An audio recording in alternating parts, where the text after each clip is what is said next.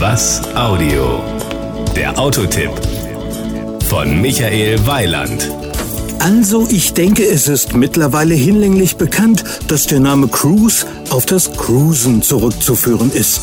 Mein schnellstes Lexikon, Wikipedia, definiert das Ganze mit dem langsamen Entlangfahren an von vielen Passanten frequentierten Orten und entstanden ist das natürlich in der Heimat von Chevrolet, den USA. Das Outfit.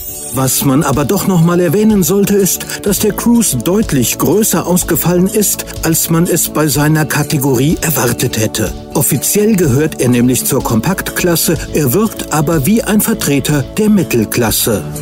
Power und Drive. Wer den Cruise als Benziner fahren will, kann zwischen 113 und 141 PS wählen. Der Diesel hat 150. Wir haben die 113 PS Version getestet und festgestellt, dass man schon mit dem Motor mehr als nur cruisen kann.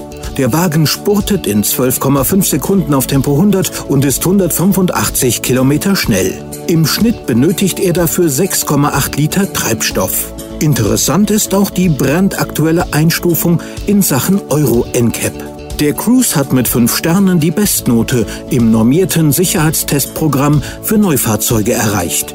Nach Euro NCAP erzielt er 79 von 100 Punkten und ist somit eines der sichersten Fahrzeuge in seiner Klasse. 16 Punkte gab es beim Frontalaufprall, 8 Punkte beim Seitencrash gegen eine sich bewegende, deformierbare Barriere. Seit Beginn der Sicherheitsbewertungen durch Euro NCAP im Jahr 1997 ist der Cruise der erste Wagen, der in beiden Tests die maximale Punktzahl erreicht hat. Das ist vor allem dann ein beruhigendes Gefühl, wenn man nicht nur cruisen will, sondern mal etwas ambitionierter durch die Kurven will, um nicht heizen zu sagen. Die Kosten.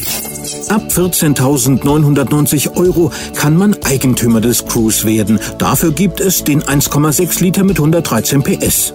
Als 1,6 LS, so wie wir ihn getestet haben, geht es mit 17.190 Euro los. Der teuerste Cruise ist mit 21.290 Euro der 2 Liter Diesel als LT. Das Gesamtbild.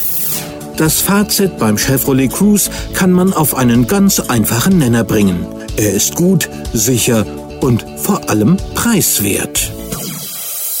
Das war ein Beitrag von Michael Weiland. Mehr zu diesem und anderen Themen gibt's auf was-audio.de.